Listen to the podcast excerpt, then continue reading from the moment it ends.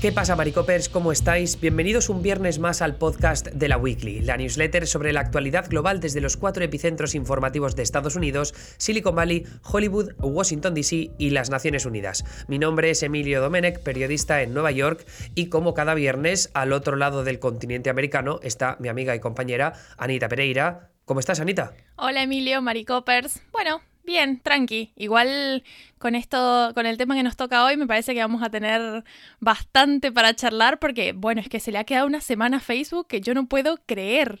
Mira que teníamos ya eh, la previa de lo que pasó con Cambridge Analytica, que en realidad tampoco era un escándalo tan, tan loco, porque ya sabíamos que Facebook jugaba mucho con nuestros datos y que alguien lo explotara, pues eh, no es nada, nada loco dentro de lo que cabe porque hay mucha más gente usando nuestros datos de forma más perjudiciales a lo largo y ancho de Internet. Lo que pasa es que Facebook eh, durante mucho tiempo se vio como nuestro mejor amigo, ¿no? De alguna forma. Eh, y sin embargo, ahora todo el mundo dice borremos Facebook de la faz de la Tierra, sobre todo los que no tienen o sea, los que, los que son menores de 30 años, creo que todos pensamos así. Ostras, espera, que yo tengo 31.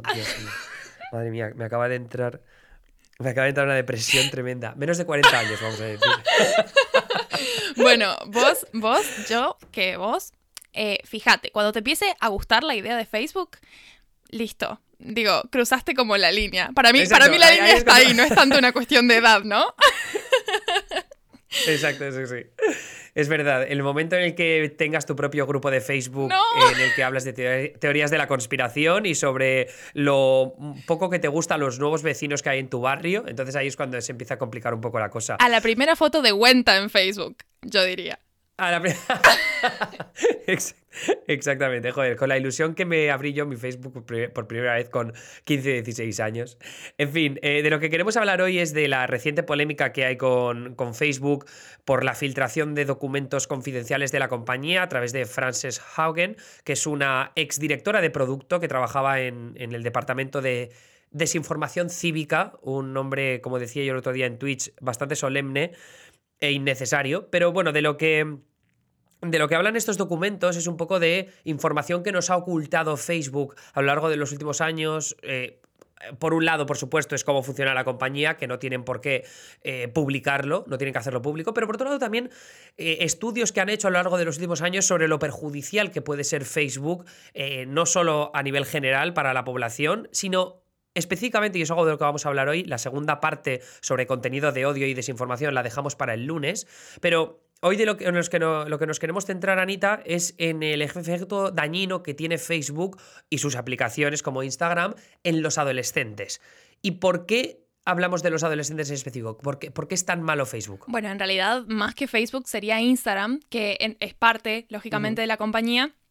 Pero bueno, como, como decíamos recién, eh, los jóvenes no, no, hacen mucho feeling con Facebook, así que Instagram es la apuesta más grande que tiene la compañía para llegar a ese público, que es un público bastante amplio, de hecho eh, son 22 millones en Estados Unidos, y bueno, si contamos la gente por fuera, es como un montón de, o sea, un montón de gente y un público que, que Facebook no se puede dar el lujo de perder, pero claro, Instagram luego tiene una mm, dinámica de red social que, según las investigaciones que he realizado la propia compañía de Facebook al interior, es bastante perjudicial, pero también es una cuestión que se le viene criticando a Facebook hace rato, eh, desde el gobierno de Estados Unidos, pero también eh, creo que, es un, debate público que está un poco instalado. Lo que pasa es que lo que lo hace grave es descubrir que Facebook es plenamente consciente de lo que genera la, aplicación en los jóvenes y no está tomando medidas pertinentes a eso. Entonces, lo que revelan esta documentación del Wall Street Journal es justamente como esa irresponsabilidad o esa frialdad de Facebook con sus usuarios porque los estudios muestran eh, cifras bastante peligrosas, bastante preocupantes. Por ejemplo, eh, una de, las cifras era que el 32% de los adolescentes, en, bueno, en las investigaciones que, habían hecho, eh, dicen que se sienten, eh, o sea, si, si tienen una inseguridad con sus cuerpos, Instagram hace que se sientan peor. Esto sobre todo en, eh, digamos, las usuarias mujeres, porque claro, hay una presión eh, social mayor que tiene que ver con la estética y que tiene que ver con la presentación ¿no? social física, que Instagram no hace más que agravarla, porque claro, uno de los ejemplos que ponían en, en, el Wall Street Journal, que han recopilado también testimonios de usuarias, Em, decía como busqué una vez un ejercicio, eh, ejercicios o rutinas para bajar de peso y luego el algoritmo me golpea constantemente con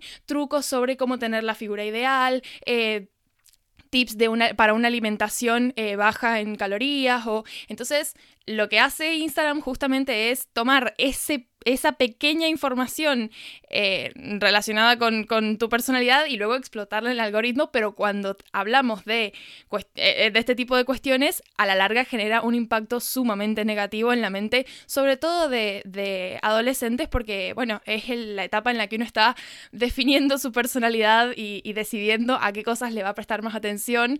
Así que sí, si se va para el lado de, la figura y de... O, el, o el maquillaje, por ejemplo, todo el debate que hubo por los filtros de Instagram y demás, claro, el, resultado es sumamente negativo y, Facebook es bastante consciente de lo que genera. Claro, porque ese es el principal problema que, hay con, con esta polémica. Es decir, yo creo que tanto tú como yo y muchos de los que nos estáis escuchando hoy sabréis desde hace tiempo que Instagram tenía ese efecto, ¿no? O sea, lo vemos a nuestro alrededor, que esta idea de publicar siempre todo lo perfecto, o sea, Instagram se ha convertido en una red social muy coñazo, salvo por las stories o por lo que compartimos en nuestras cuentas privadas o lo que compartimos con nuestros mejores amigos, pero siempre como todo lo perfecto es lo que subo a Facebook. Entonces creas esa sensación de, inferioridad cuando lo estás viendo desde fuera porque dices, joder, qué vacaciones está pegando este, qué cuerpazo tiene este otro, qué guapa se pone esta todos los días. Y encima, si el algoritmo te potencia el tipo de contenido que te hace sentirte peor contigo mismo, pues eso solo hace que incrementar lo perjudicial que puede llegar a ser Facebook. Pero como digo, esto ya lo sabíamos. De alguna forma, éramos conscientes cuando entrábamos en la plataforma de lo peligrosa que podía ser, sobre todo para los más jóvenes y aquellos que son más inseguros. Pero el problema es que Facebook no acepta que investigadores externos tengan acceso a su información o a su funcionamiento. Es decir, no sabíamos cómo Facebook tomaba decisiones de este calibre, de lo que tenía que ver con lo perjudicial que podía ser para sus usuarios más jóvenes. Y sobre todo, no sabíamos que estaban llevando a cabo estudios de investigadores expertos en estos temas que llegaban a conclusiones sobre lo negativo y lo perjudicial que podía llegar a ser Facebook. Entonces, si por un lado no dejas que investigadores externos tengan acceso a tu plataforma, a tus algoritmos, para descubrir cuáles pueden ser los efectos negativos de tus aplicaciones, y al mismo tiempo los estudios que tú mismo llevas a cabo no los publicas y no eres honesto sobre ellos, porque ahí eh, compartías tú, por ejemplo, declaraciones de Mark Zuckerberg, el consejero delegado de la compañía, o de Adam Mosseri, el, jefazo de Instagram, que no han sido en absoluto honestos con los resultados de estas investigaciones en público, y ahí te das cuenta de, oye, aquí lo, lo que nos están ocultando es bastante bestia y encima, en el momento en el que les destapan la careta, no son capaces, aún así, de publicar toda esta información. Es verdad que sí que han publicado algunos de los estudios que al respecto de, estas informaciones y que han bloqueado o congelado el lanzamiento de productos que estaban, en los que estaban trabajando para a futuros. Eh, todo lo que tiene que ver, por ejemplo, con Instagram Kids, ¿no? Que es esta aplicación que querían dedicar a los preadolescentes. Pero eso todo se ha congelado y yo creo que ilustra un poco la clase, la envergadura del problema en el que se han metido. Totalmente. Creo que una de las cosas más chocantes del informe fue esta, esta cita de, bueno, una de las conversaciones que han tenido, ¿no es cierto?, al interior de, la empresa, los ejecutivos, que hablaban sobre la iniciativa que tomó Facebook de eh, ocultar el recuento de me gustas, esto que en una publicación vos podés poner eh, para que no te salga el número, sino como, bueno, a varias personas les gustó esta foto y que supuestamente iba a servir como un incentivo a que la plataforma fuera menos agresiva con la, cuestión de la cantidad de me gustas, la cantidad de seguidores y, esa presión que se pone sobre los usuarios.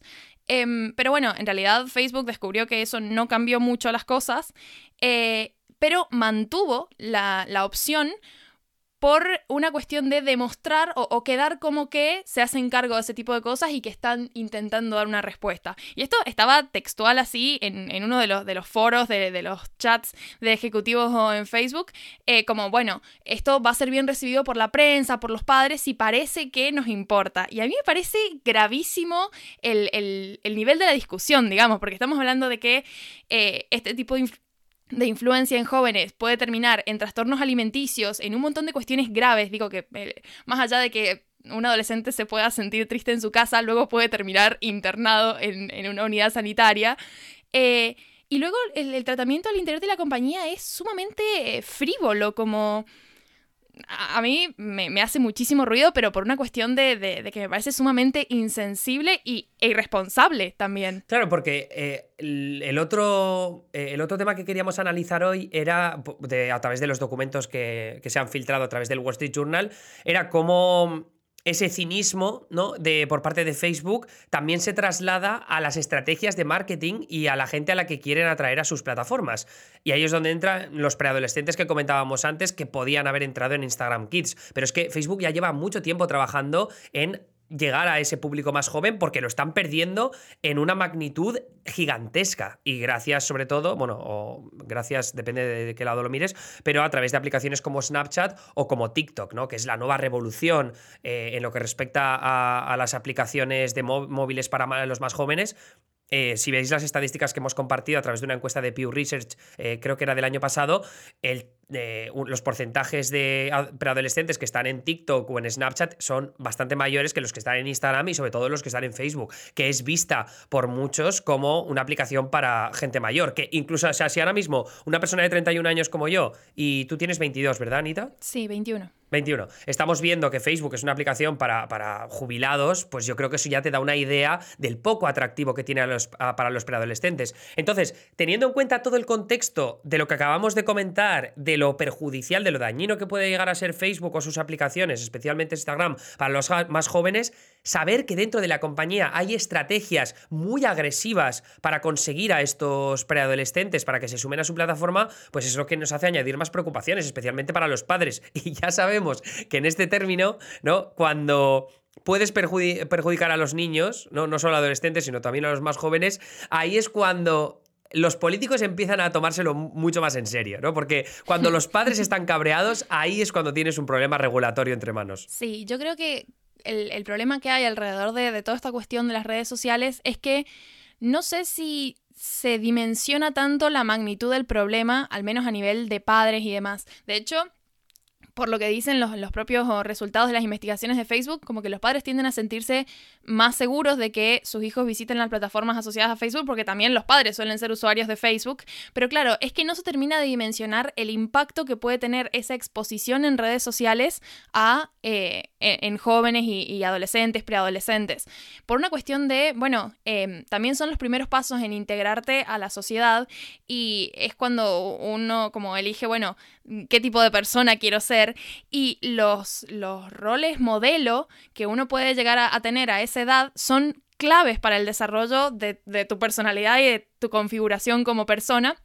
Entonces es muy fuerte pensar que están expuestos a redes sociales donde el, el, status quo es la perfección o la vida ideal, que a mí me preocupa un montón de Instagram, por ejemplo, esta tendencia, porque no es nada cuando uno muestra eh, fotos, eh, digamos, perfectas, como decías vos, que se nota que es en un evento muy particular, en un... A mí, lo, o sea, lo que yo siento que es verdaderamente preocupante de Instagram es toda esta tendencia, sobre todo de manos de muchas influencers, de mostrar la vida cotidiana perfecta. Que me parece sumamente grave la idea de, de mm, grabo este video mientras recién me levanto, pero en realidad no me estoy recién levantando, me levanté hace una hora, me maquillé, me volví a acostar y recién ahora grabo el video. Y esa secuencia que para la persona que ve la story, ¿no? De recién levantada y, ve una persona completamente eh, hegemónica e ideal, digo, es muy fuerte pensar, o sea, hacer la comparativa con tu vida y decir, nunca voy a poder ser así. Y ese, ese, ese pensamiento sostenido a lo largo del tiempo, porque las redes sociales se usan diariamente, eh, me parece como, o sea, e-, es muy entendible lo, lo, perjudicial que puede ser y las consecuencias enormes que puede tener para todos estos jóvenes que están incursionando en la plataforma. Y a eso le sumamos que Facebook quiere atraer público todavía más joven, sin haber solucionado estos problemas que ya están teniendo con aplicaciones como Instagram. La verdad que la perspectiva es sumamente negativa y bueno, ni qué hablar del tono con el que se habla del tema en, en los foros internos. Es sumamente frívolo. Y, y, a, mí en ese sentido de cómo Facebook maltrata a gran parte de sus usuarios, porque se desentiende de ellos, ¿no? De los efectos dañinos que puede tener sobre ellos. A mí también me interesa esa tercera parte que, has analizado en la newsletter de hoy, que es lo que tiene que ver con las élites protegidas de Facebook, porque hay eh, un sistema de privilegios que establece Facebook para aquellos usuarios que, pues que sean más notorios, ¿no? Ya sea porque sean estrellas de fútbol, del cine, de la televisión, pero también influencers más, más pequeñitos que los protege con un sistema que hace que no pasen por las metodologías habituales de moderación a la que sí están expuestos el resto de usuarios de la plataforma. A lo que me refiero con esto es a que tú sí, si tú publicas eh, una foto de un animal muerto, el sistema de moderación habitual de Facebook va a conseguir que esa foto que has publicado tú o no se publique, porque hay unos algoritmos y un sistema de inteligencia artificial que directamente te detecta que esa imagen es un animal muerto y, eh, hiere las sensibilidades de, tu público y por tanto no se publica, o, te la borra muy rápidamente después de que la hayas eh, compartido. ¿Qué pasa? Que el sistema de protección especial para, para esos usuarios de la élite no actúa de la misma forma, sino que tienen un equipo especializado más capaz eh, que, o, más dedicado que mm, los moderadores como rasos no pueden bloquear el contenido que publique esa élite. Esto, el ejemplo que has puesto tú de Neymar, me parece el más eh, flipante de todos, porque Neymar fue acusado de violación hace unos años y él publicó una serie de conversaciones de WhatsApp con fotos de una mujer desnuda, que era una de las que le había acusado de violación, para decir, oye, mira, esta mujer me está extorsionando, en realidad eh, hablábamos por WhatsApp y me compartía estas fotos y no sé qué. Entonces, esa esas publicaciones es lo que se conoce como porno vengativo, ¿no? O revenge porn. Para cualquier otro usuario de a pie, ese contenido se habría borrado casi de forma inmediata, porque está publicando contenido, en este caso mm, desnudo, que, es de otra persona que no, es que no es el usuario que lo ha compartido y por tanto se elimina. Es la política de Facebook a nivel de moderación. Pero si la comparte una persona como Neymar, que tiene decenas de millones de seguidores, pues entra dentro de ese pasillo de la élite donde la moderación rasa no se aplica y entonces hay que esperar a que los moderadores como top se encarguen de ver si hay que eliminar ese contenido o no. Por tanto, ¿qué pasa? Que a lo largo de 24 horas, que es lo que se tardó en, borrar esa publicación de Neymar, pues millones y millones de personas que le siguen tuvieron eh, contacto con esa publicación y por tanto esa mujer y su desnudo fue expuesto a millones y millones de personas. Entonces, ese, tipo de clasismo que existe dentro de Facebook, yo creo que también ilustra ese cinismo de que hablábamos antes y cómo al final lo que pasa en la sociedad en general, de ese mejor trato a las élites, también se traslada a esta distopía en la que se ha convertido Facebook y que, y que me parece que es solo el, el inicio de más cosas que vamos a comentar la semana que viene, Anita, y que Facebook lo único que tiene que hacer es terminar borrándose del mapa, por favor, como pasó esta semana. Sí, en realidad este sistema de, Facebook, de, la élite, ¿no?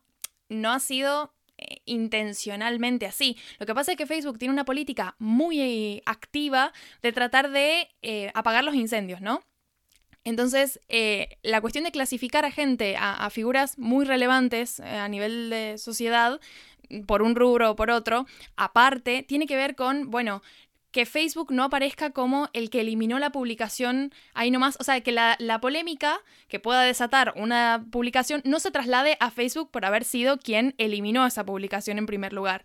Entonces, esa política de, tratar de, de, limitar como las controversias en las que se puede meter la empresa, a la larga ha terminado creando este sistema de niveles donde hay gente más privilegiada, si se quiere, en el sentido de que pueden publicar algo con un mayor nivel de impunidad, porque claro, la burocracia interna de Facebook hace que la sanción llegue mucho más tarde y con la velocidad a la que se manejan las redes sociales, mm, llega más bien tarde porque ya el daño está hecho, ya hay réplicas de por ejemplo, en este caso, las fotos o de la información por todo Internet.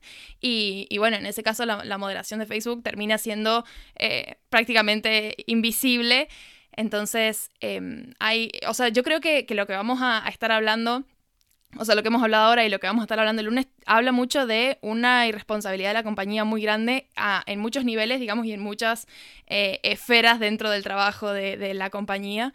Entonces, claro, e, es sumamente chocante y definitivamente le va a traer consecuencias a Facebook muy grandes, si no legales inmediatamente, aunque probablemente también eh, en la sociedad yo creo que, esto como abre la puerta a un debate muy grande que bueno, quizás te salve de, terminar publicando fotos de cuenta en Facebook. Eh, espero que no vaya a terminar por ahí mi vida, creo que va a aparecer una nueva red social o que simplemente terminaré... Eh, Mm, sumido en la espiral de contenido bonito y feliz, que es lo que pasa en TikTok todos los días, aunque es verdad que tarde o temprano la toxicidad también se va a hacer dueña de esa plataforma. Si no la compra Facebook antes, que no creo que sea posible. Pero eh, yo creo que ese es un buen resumen de, de, los tres apartados que os queríamos comentar hoy, el tema de adolescentes, para adolescentes y la élite dentro de Facebook. La semana que viene hablaremos, bueno, el lunes hablaremos de contenido de odio y desinformación, no solo desinformación general, sino también y específicamente con las vacunas de COVID-19, que es un, problema bastante gordo con el que ha tenido que lidiar Facebook en los últimos meses. Y eh, creo que es una buena forma de terminar porque además me tengo que ir pitando de viaje.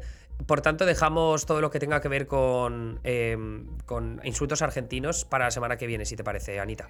Perfecto. Aquí es fin de semana extra largo, así que sí, yo también me piro y cerramos por ahora. Venga, pues hasta luego, Anita. Adiós.